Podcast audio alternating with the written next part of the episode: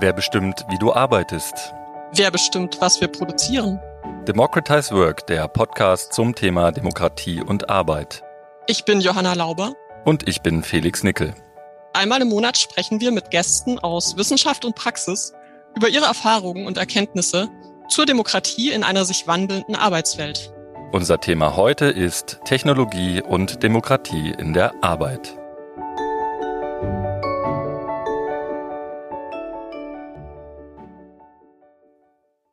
Das Thema Technik und Demokratie ist schon in mehreren Episoden unseres Podcasts aufgetaucht.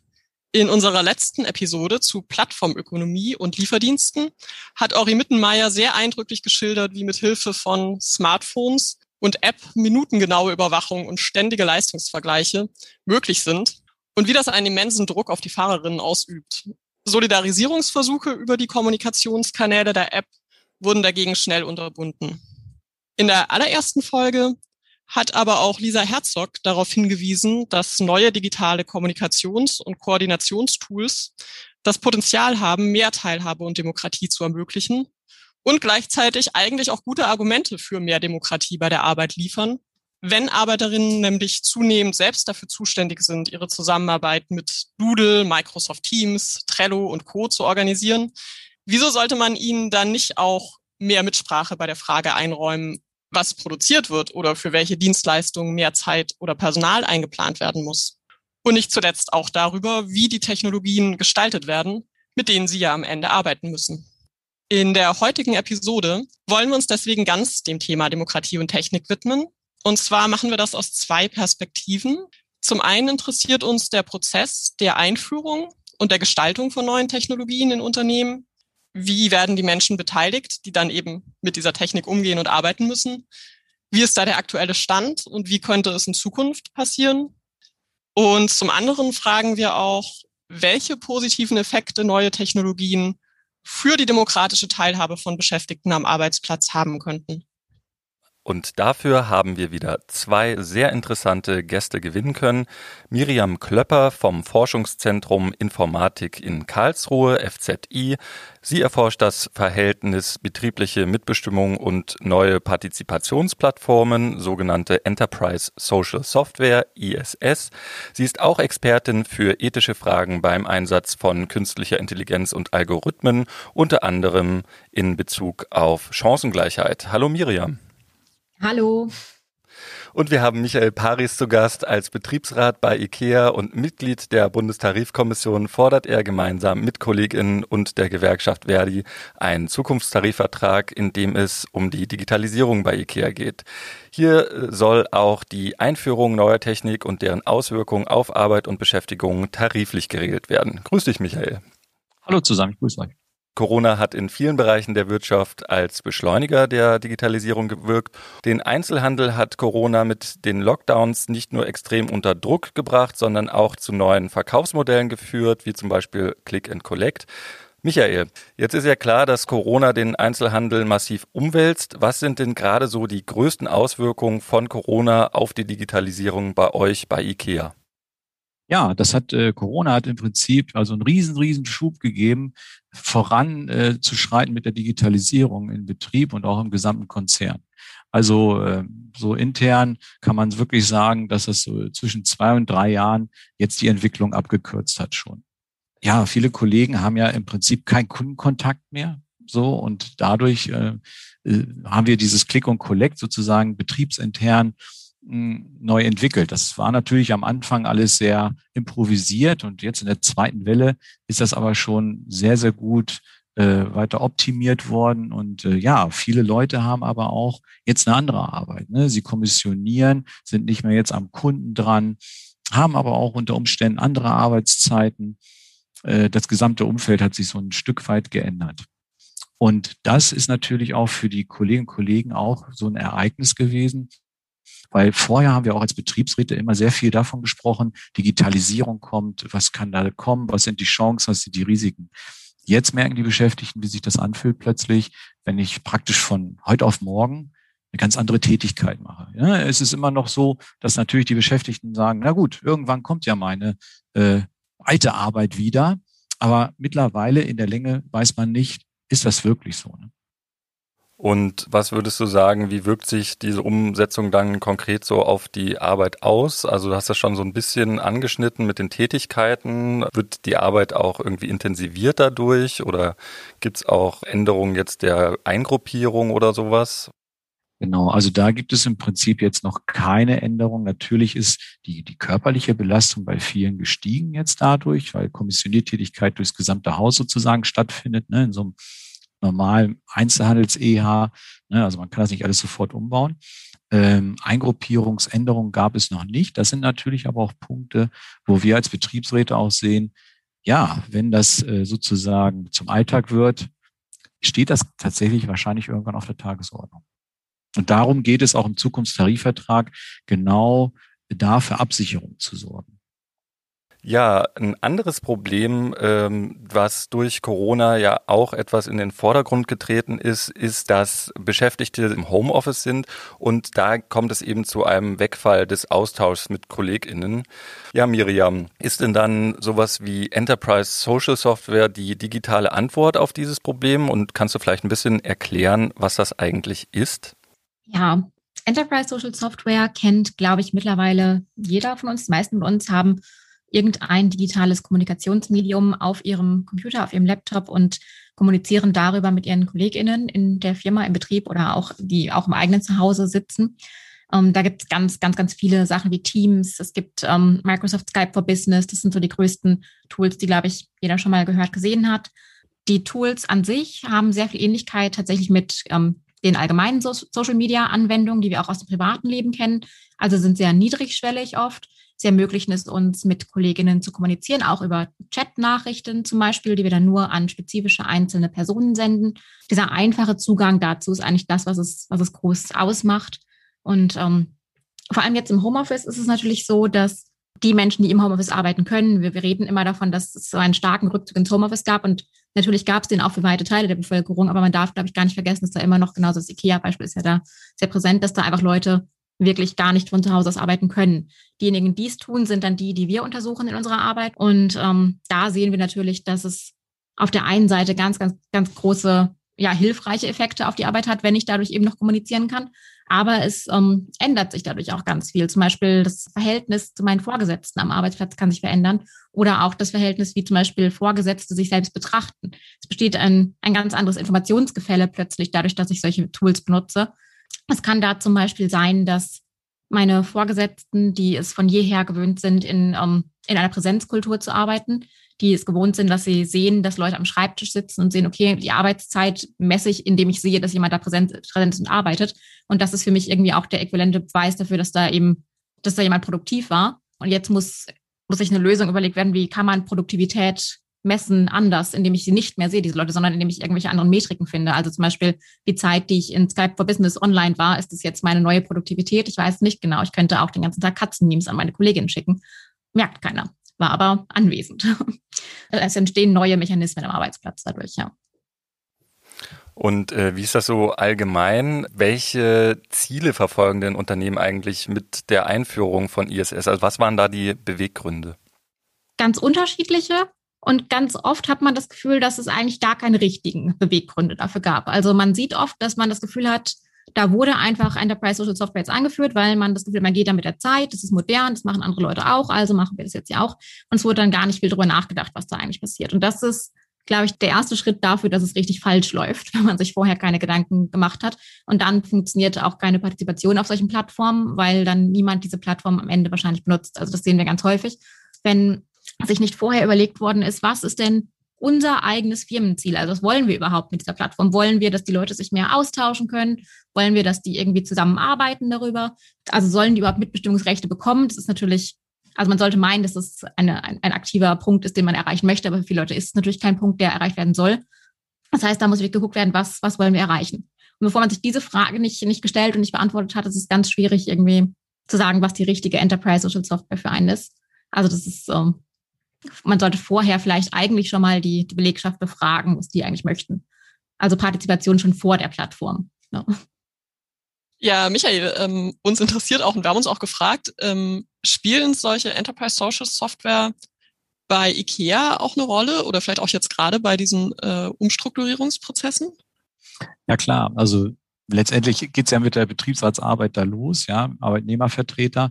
Ähm, wir sind es ja gewohnt gewesen, Dienstreisen zu machen, Konferenzen zu machen, all diese ganzen Geschichten. Und plötzlich kam Corona und äh, kurz vorher, ist eigentlich ganz witzig, hat IKEA äh, Office 365 eingeführt und damit ja auch Teams.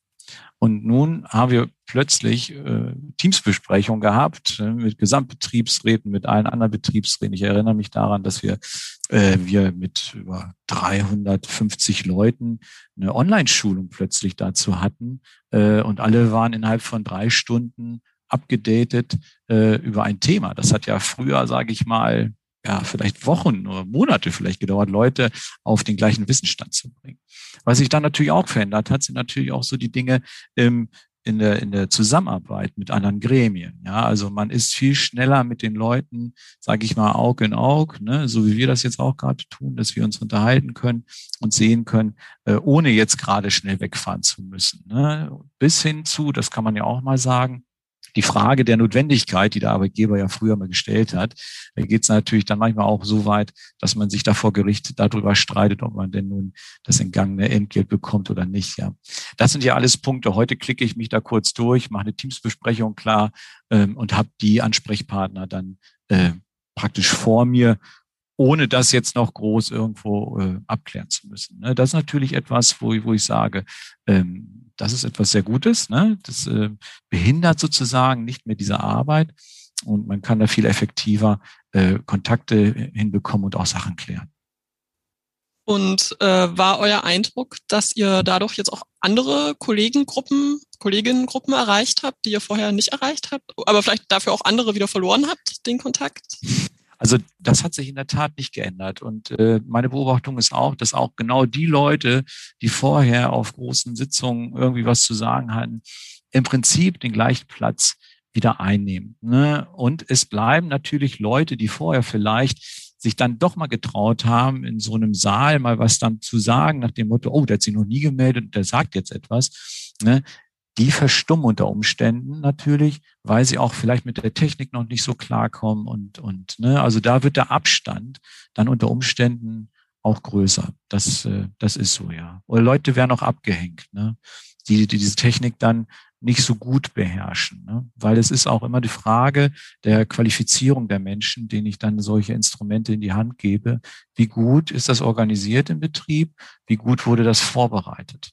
Ja, und da gibt es auch immer große Unterschiede und immer auch Punkte, Dinge auch nacharbeiten zu müssen. Ne?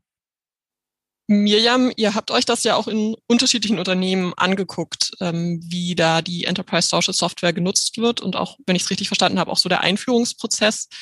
Und gibt es da vielleicht irgendwie positive Beispiele, wo das, wo man sehen könnte, wie das gelingt, möglichst viele Menschen da einzubeziehen und möglichst diese Hürde oder diese Ausgrenzungstendenz ähm, zu vermeiden? Wir haben äh, festgestellt in den Betrieben, dass die Betriebsrätinnen, mit denen wir geredet haben, und die ArbeitnehmerInnen, mit denen wir gesprochen haben, ein ganz, ganz unterschiedliches Bild davon hatten, wie denn Enterprise Social Software überhaupt eingeführt und genutzt werden sollte. Und die Betriebsrätinnen waren eher der, der rationale, so ein bisschen zurückhaltende Partner haben gesagt, ja, man muss wirklich daran denken, dass wir alle Leute mitnehmen und alle abholen und man darf das jetzt nicht, nicht zu schnell irgendwie machen, man darf Leute nicht überfordern. Und viele von denen hatten aber auch wirklich Angst, dass es ein ganz großer Schulungsaufwand wird, der gar nicht erstmal gestemmt werden kann. Und es ist einfach, bis man dann diese Software hat und die genutzt wird, dass das ein unfassbarer Aufwand ist. Dem gegenüber standen dann die ArbeitnehmerInnen, die gesagt haben, hä, das ist ja wie, wie ein Chat-Tool. Wir können ja auch Facebook benutzen, wir sind ja nicht blöd, was denken die denn von uns? Und es war so ein bisschen so, okay, das ist, äh, sind zwei sehr, sehr weit auseinandergehende Meinungen. Ich glaube, sie hätten sich in der Mitte irgendwo treffen müssen. Ich glaube, die Leute, mit denen wir gesprochen haben, die gesagt haben, klar können wir das, wir wissen ja wohl, wie ein Chat funktioniert, haben sehr aus ihrer eigenen Perspektive nicht daran gedacht, dass es eben auch diese älteren ArbeitnehmerInnen gibt, die vielleicht nicht in ihrer Freizeit WhatsApp, Facebook, irgendwas benutzen. Das wird, glaube ich, schnell vergessen, dass eben das, was für jüngere ArbeitnehmerInnen selbstverständlich ist, eben nicht für alle wirklich selbstverständlich ist. Da muss man ganz, ganz stark dran denken. Aber Gleichzeitig muss man auch daran denken, dass es viele von diesen jüngeren interessierten ArbeitnehmerInnen gibt, die man nicht beschrecken darf, indem man denen sagt, okay, ihr müsst jetzt hier erstmal fünf Schulungen machen. Da muss man, glaube ich, einen gemeinsamen Kompromiss von vornherein irgendwo finden. Also auch da wieder vorher Absprachen treffen ist, glaube ich, das Wichtigste. Und alle müssen involviert sein. Man muss mit allen Leuten gesprochen haben. Und das passiert einfach selten. Also man redet einfach nicht mit den Leuten. Und also wenn dann die Einführung stattgefunden hat, dann ist es ja auch, ähm, ja, bleibt ja auch so ein bisschen die Frage, wer steuert eigentlich dann die Kommunikationsprozesse weiterhin, weil das äh, passiert ja wahrscheinlich dann nicht ganz frei und wild oder vielleicht auch doch. Ja, das ist eine ganz gute Frage tatsächlich. Ähm, wenn man diese Plattform hat, ist es tatsächlich von Betrieb zu Betrieb unterschiedlich, was da passieren sollte. Und es gibt ähm, Unternehmen, die zum Beispiel in Teams äh, wirklich Wikipedia-artige oder Wiki-artige Strukturen aufbauen und sagen, okay, derjenige ist dann für das verantwortlich und die macht das und das und das sind die Ansprechpartner für folgende Sachen. Also da gibt es dann wirklich, das ist dann irgendwo geklärt und festgehalten, wer für was verantwortlich ist, wer was macht. Und das kann man dann über dieses Teams erreichen. Aber gleichzeitig gibt es auch Unternehmen und Tools, in denen man einfach so eine Chat-Wall hat, auf der einfach jeder irgendwas schreibt und da werden dann auch irgendwelche Freizeitdinge geklärt oder es wird eben gesagt, heute Abend gehen wir alle zusammen irgendwie noch einen Feierabenddrink trinken oder hier, das ist ein Foto von meiner Katze auf meinem Schreibtisch oder sowas. Also solche Dinge gibt es da auch. Und das ist natürlich auf der einen Seite ist es ganz wünschenswert, wenn man sieht, okay, die kommen alle gut miteinander klar und oder viele von denen kommen gut miteinander klar und haben Spaß. Das ist natürlich auch wichtig, klar. Aber gleichzeitig, ähm, wenn einfach frei drauf losgeschrieben wird, ist es vielleicht oft problematisch zu verstehen, wie wichtig Nachrichten auch sind oder wie, wie, was die Bedeutung dieser Nachricht sein soll. Wenn mir da irgendwas gesagt wird und das ist vielleicht eine Arbeitsanweisung in irgendeiner Form, die von, weiß ich nicht, vielleicht von, einem, von einer Abteilungsleiterin da gepostet wird, aber ich weiß dann nicht, hat die das jetzt in ihrer Rolle als Abteilungsleiterin geschrieben? Hat die das in ihrer Rolle einfach als Person XY geschrieben? Hat die, ist die vielleicht auch noch im Betriebsrat und hat es als, als Betriebsrätin geschrieben? Also was passiert da, das weiß ich dann nicht unbedingt.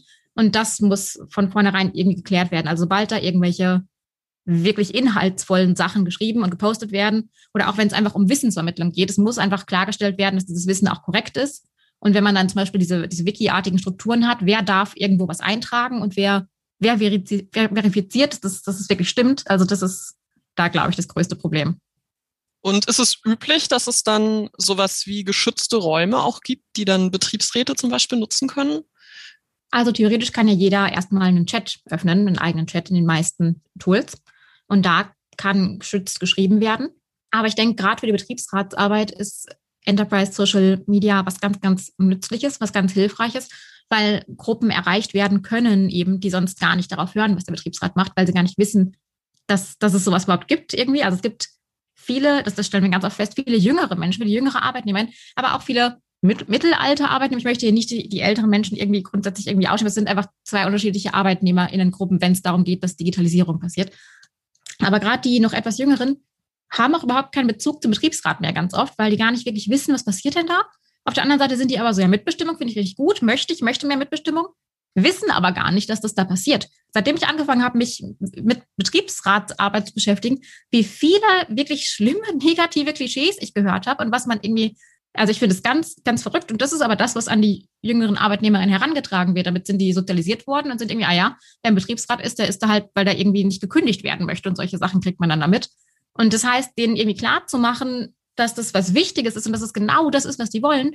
Wenn wir uns jetzt angucken, was sonst auf Social Media stattfindet, wie viel politische Bewegung da stattfindet, wir hätten kein Fridays for Future ohne Social Media. Wir hätten kein Black Lives Matter, wir hätten keine dritte feministische Welle ohne Social Media. Und genau das Gleiche muss man eben, dieses Momentum muss man gerade auf genau solchen Plattformen auch bei der Arbeit irgendwie nutzen. Da kann man sagen, okay, das wollen wir.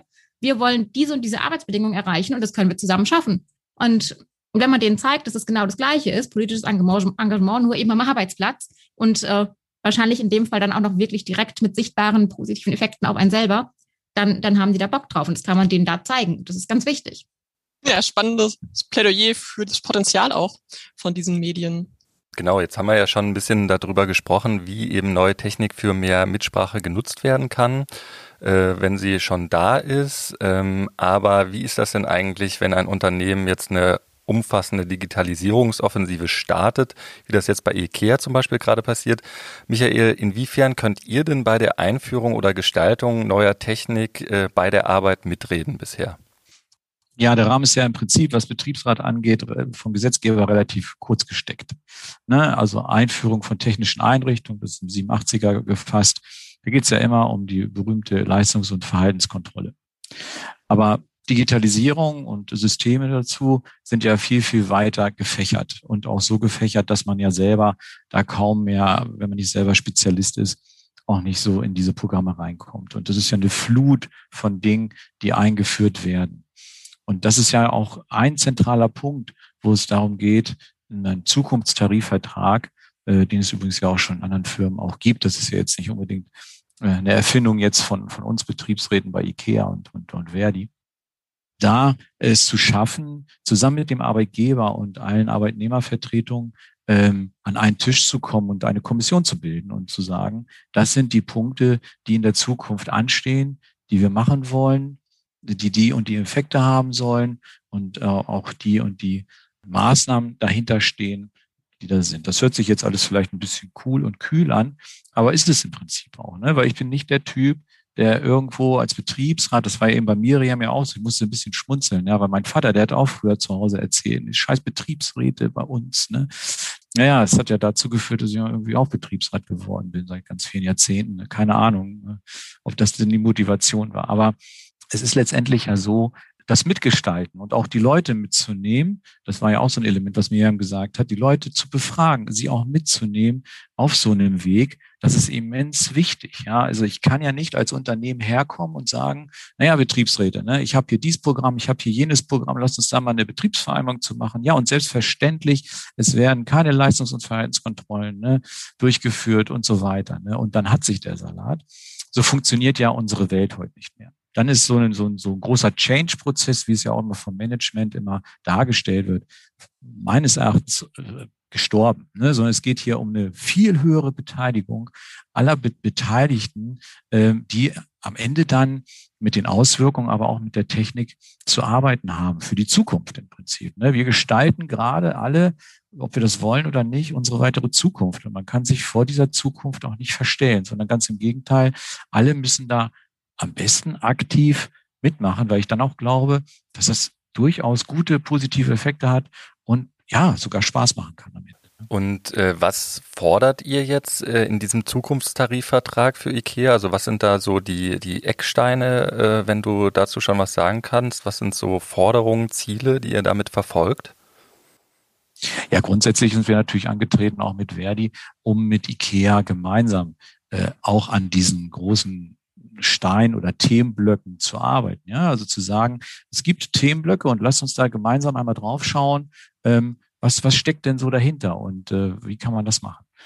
Wir haben dann aber doch Widerstände erlebt irgendwie dabei, ähm, weil das natürlich auch plötzlich eine ganz andere Herangehensweise ist. Ne? Nämlich Verdi, die Gewerkschaft, die Arbeitnehmervertreter, die plötzlich sagen, lasst uns das gemeinsam gestalten, aber lasst uns auch genau gucken, was sind denn das nun für Punkte? Natürlich soll so ein Zukunftstarifvertrag Dinge beinhalten, die, die viele Leute ja auch kennen. Ne? Das ist zum Beispiel sowas wie Einführung von Altersteilzeit oder wir hatten das vorhin auch, wenn ich jetzt eine neue ähm, vielleicht eine, eine andere Tätigkeit mache, die im Prinzip niedriger bezahlt ist, dass ich für bestimmte Jahre oder eine bestimmte Zeitspanne noch mein altes Gehalt bekommen kann, eine Absicherung habe, dass es hinterher nicht so heruntergestuft wird.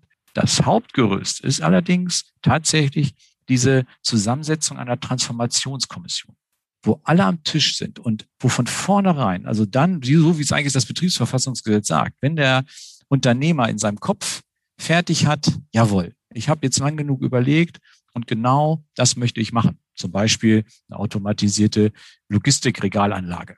Dann zu sagen, jetzt lass uns das angucken und lass uns alle besprechen, wie wollen wir das gut umsetzen. Und da gibt es große, große Chancen. Im Moment ist es der Stand so, ne, dass IKEA natürlich sagt, ich möchte das gerne mit den Betriebsräten machen, so ne, und nicht mit Verdi tun. Ja, da gibt es gerade ein bisschen stockt der Prozess, sage ich mal. Aber man muss sich einfach mal in Ruhe mal hinsetzen und sich die Frage stellen, ist das denn der richtige Weg? Ja, also, weil die Betriebsräte an sich haben ja nach Betriebsverfassung gar keine Möglichkeit, äh, da sich groß äh, einzubringen, wenn der Arbeitgeber es nicht zulässt, sozusagen. Der Arbeitgeber kann dann ja immer sagen, nee, weißt du, an der Stelle sage ich dir, das sind jetzt die Mastergeschichten, die ich euch geben kann und mehr gibt's an der Stelle nicht. Entweder ihr nehmt das jetzt oder ihr erklärt den Leuten, warum ihr es nicht genommen habt. Ne? So, und das geht eben nicht mehr in unserer modernen Welt, die wir haben. Und das geht aus meiner Sicht auch nicht bei so einer weltoffenen Firma wie IKEA, sondern da geht es eigentlich darum, dass wir alle gemeinsam partizipieren können an diesen ganzen neuen Prozessen, die da gestaltet werden. Um nochmal zurückzukommen zu was, was du vorher gesagt hast und äh, auch ähm, zu dieser Idee dieser Transformationskommission. Wir hatten in unserer letzten Episode die Jasmin äh, Schreier von der FAU in Nürnberg äh, zu Gast und ganz am Ende ging es dann auch darum, was ist denn jetzt ein möglicher Weg auch zu Mitbestimmung bei Technikfragen.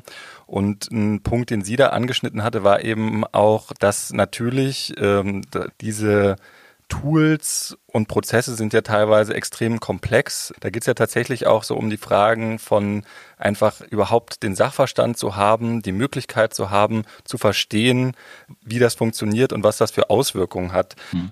Genau, es kommt ja im Prinzip auch dazu. Wir sind natürlich als Betriebsräte da, wir sind natürlich als Verdi-Kolleginnen und Kollegen da, aber auch über Verdi haben wir natürlich auch zu externen Experten natürlich auch Kontakt, die auch mit uns da über diese Systeme reden und wir uns auch mit den Leuten da austauschen.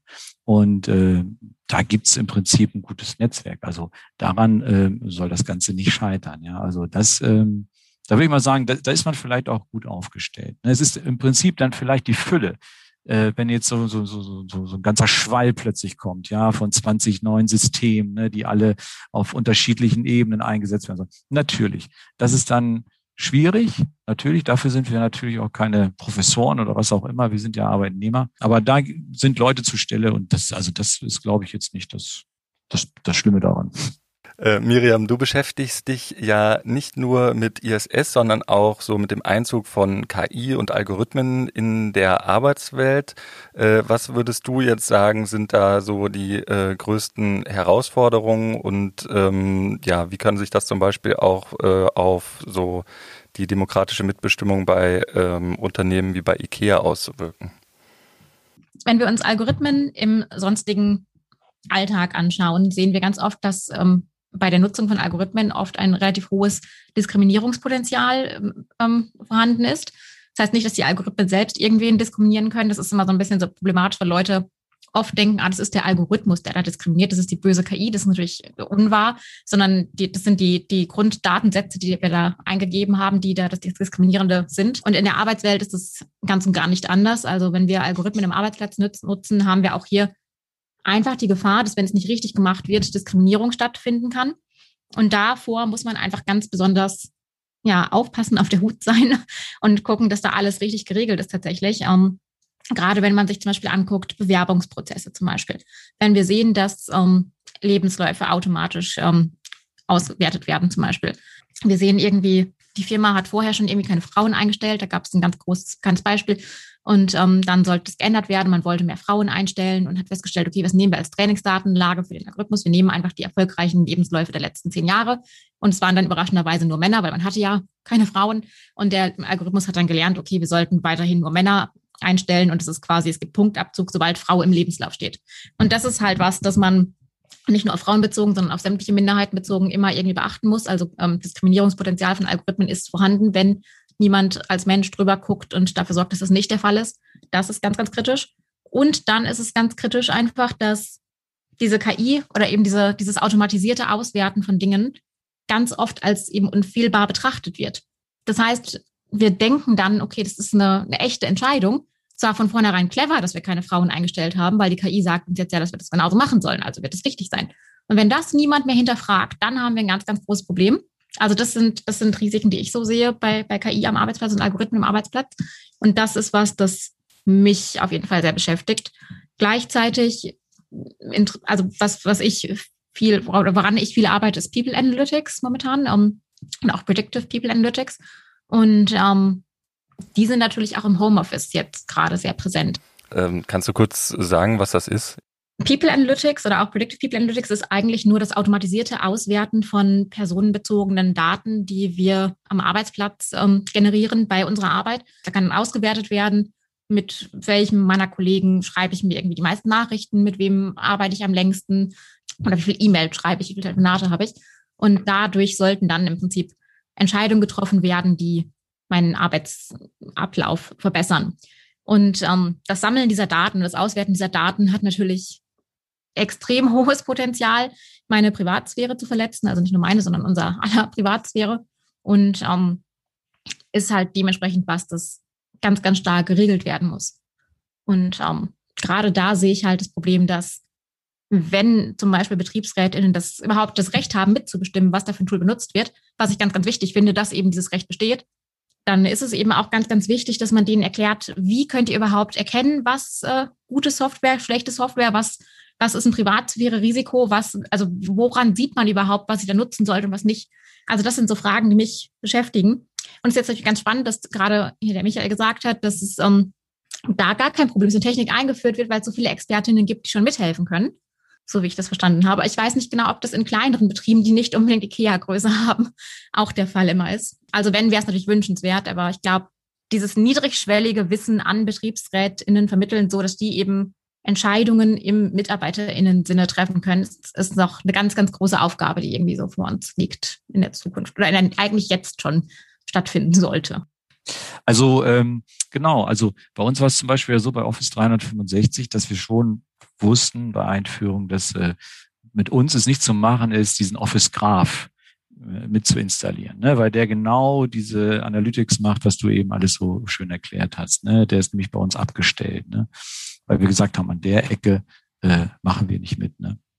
Aber es ist auch immer, glaube ich, auch immer nur ein Eindämmen, weil es gibt immer wieder Möglichkeiten. Das müssen viele dann erst begreifen. Und das, was du gesagt hast, stimmt auch. Da gibt es dann die Altersunterschiede, da gibt es aber auch die Interessenunterschiede. Ne? Es gibt auch junge Kolleginnen und Kollegen, die sagen, äh, das ist mir jetzt irgendwie zu hoch. Ne? Früher habe ich immer zwischengespeichert, jetzt macht das System das alles selber. Das sind so Kleinigkeiten. Ne? Man muss da dann auch ein Stück loslassen, ne? ob man das will oder nicht. Ne? So. Auf der anderen Seite sind natürlich auch Sachen, die die Beschäftigten treiben, zum Beispiel WhatsApp. Ne, so eine ganz einfache Geschichte. Ich werde das nie vergessen, das ist schon Jahre her, aber dann WhatsApp, die Kollegen angefangen haben, plötzlich ihre Einsatzpläne über WhatsApp auszutauschen, ne, wo du merkst, die machen jetzt schon die Arbeit des Abteilungsleiters, ne, nämlich die Organisation der Abteilung. Und das sind alles so Sachen, dafür bekommt man ja als Arbeitnehmer kein Geld. Dafür sind ja andere Leute da. Und so verselbstständigt sich das. Ne? Und da muss man aber halt immer auch genau schauen, wo ist da so ein guter Mittelweg, wie du sagst, da irgendwie die auch alle, alle Interessen auch zusammenzubringen. Und das war ja alles nicht diskutiert und erforscht oder sonst irgendetwas. Das ist ja auch etwas, was immer wieder auf die Betriebsräte einprasselt, nämlich Systeme werden eingesetzt, die aber noch keine arbeitswissenschaftlichen Erkenntnisse haben. Ne? Ich bin immer so ein, so ein Freak gewesen, Bundesamt für Arbeitsschutz und Arbeitsmedizin. Ne? Und da habe ich aber auch gemerkt, die sind schon gut dabei, aber in der Schnelligkeit häufig auch zurück. Ja, wir danke für die spannenden Beispiele auch. Wir wollten jetzt eigentlich am Schluss euch auch nochmal die Frage stellen, äh, was ihr denkt in einer idealen Welt, wie da die Beteiligung stattfinden sollte bei der Einführung und Gestaltung von Technik. Ihr habt jetzt schon einige Punkte aber auch äh, im Gespräch schon genannt. Also ich hatte jetzt rausgehört, dass es auf jeden Fall die frühzeitige Einbindung Punkt ist, den ihr beide ganz stark gemacht habt. Und auch die Bereitstellung von Wissen über diese Techniken, die eingeführt werden sollen und die Auswirkungen davon. Ähm, wenn ihr noch ganz kurz was dazu hinzufügen wollt, was jetzt noch nicht im Gespräch aufgetaucht ist, dann hättet ihr jetzt kurz noch die Gelegenheit dazu. Ja klar, also auf jeden Fall, dass jeder die Chance bekommt, sich auf, auf die Dinge einzulassen, aber auch sich einbringen kann, aber auch gehört wird. Das ist entscheidend, ne? dass man nicht sagt, na ja, gut, der hat jetzt die Schulung gekriegt, der hat jetzt ein Problem, ja, was sollen wir denn noch machen? Sondern dass man auch da immer am Ball bleibt und die Menschen auch auf dieser gesamten Reise auch, auch mitnimmt. Und zwar offen und ehrlich. So, glaube ich, kann man auch gutes Vertrauen untereinander schaffen. Ja? sich auf diese Reise, die ja doch ein bisschen unbestimmt ist, dann auch einzulassen. Weil man weiß, man ist beteiligt, man bekommt die Qualifizierung, ja, man kann mit partizipieren daran und ist praktisch Teil dieser ganzen, dieser ganzen Umsetzung, die da am Laufen ist. Ne? Ich glaube, dann kann das sogar für alle Spaß machen und dann ist es auch wirklich für alle ein, Mehrgewinn. Ja, das finde ich alles sehr richtig und genau alles, was gerade gesagt wurde, würde ich auch, glaube ich, genauso unterschreiben. Um, ich finde es einfach wichtig, dass man Menschen klar macht, was sie erreichen können, wenn sie sich dann beteiligen an etwas. Dass man ihnen eben auch zeigt, dass sie wirklich Gehör finden, wenn sie sich da beteiligen. Und dass das nicht einfach nur irgendwie ein leerer Chatverlauf ist, der da irgendwo geführt wird.